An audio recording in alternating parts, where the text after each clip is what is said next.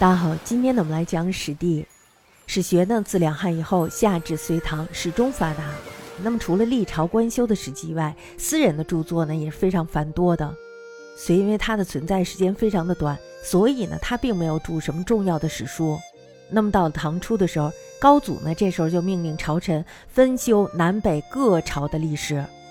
大家知道这个工程是非常大的，是吧？所以呢他们修了数年还是没有完成。那么到了太宗贞观三年的时候，也就公元六百二十九年的时候，再度下诏修史。这时候呢，皇帝就命令胡德芬还有岑文本修周史。那么李百药呢，他修的是北齐史；姚思廉呢，修的是梁陈史；魏征还有孔颖达，他修的是隋唐史。十八年，也就公元六百四十四年的时候，这时候又命令胡德芬等改撰《晋书》。那么就这样呢，先后修成了《晋书》一百三十卷，《梁书》呢五十六卷，《陈书》三十六卷，《北齐书》五十卷，《周书》五十卷，还有就是《隋书》八十五卷。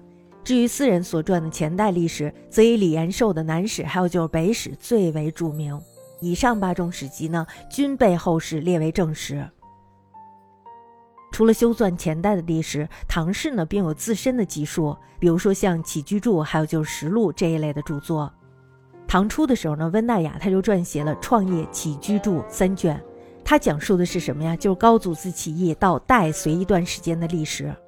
我们大家都知道，历史呢也是别人写的，是吧？在我们现在看来呢，它是有价值的。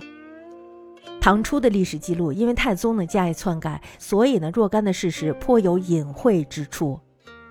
所以呢，我们说历史它也是人写的，是吧？《创业起居注》呢，虽然不知道是否有篡改，但是它仍保留了若干的事实真相。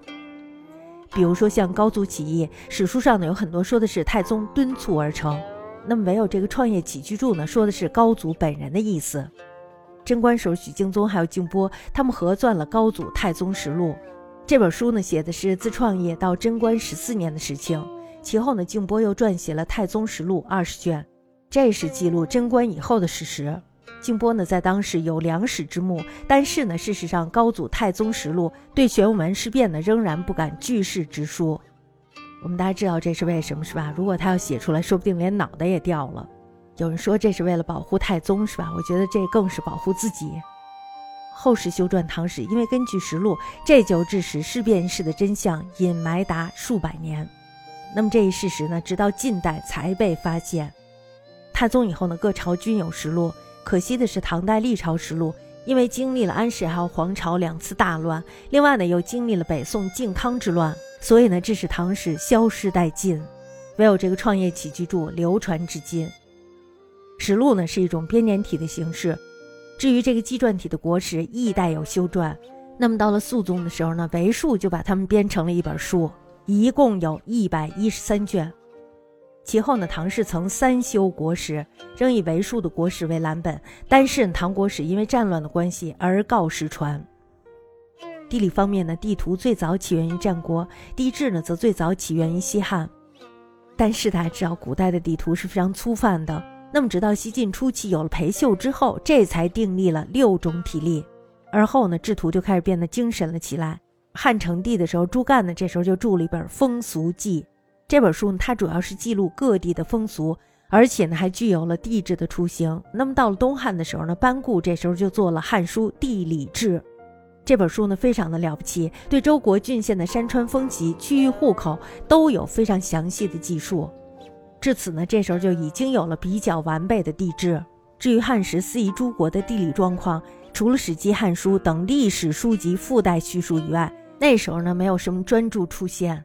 那么到了魏晋南北朝的时候，地理著作呢，这时候就变多了，而且呢，还有了有关外国的地质行记。隋的时候，政府编制了《株洲图经集》，还有就是《隋区域图》。此外呢，裴矩曾经做《西域图记》。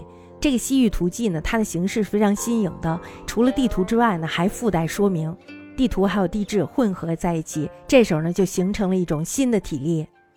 唐时候的地理学呢是非常发达的。当时的定制呢，州府三年一造地图，域外的国家呢，则由鸿胪寺派官员询问各地的使臣还有侨民，这样呢，以他们讲的东西记录其山川风俗，然后呢，制图上奏。高宗手上，徐，敬宗他就撰写了《西域图志》。这个《西域图志》呢，它详细的记载了风俗物产，一共有六十卷。那么到德宗的时候，有一个宰相叫贾丹，这个人呢非常的精通地理学，他所绘制的地图是非常多的，但是都丢了。他呢绘制的海内华夷图，宽呢就三丈，长是三丈三尺。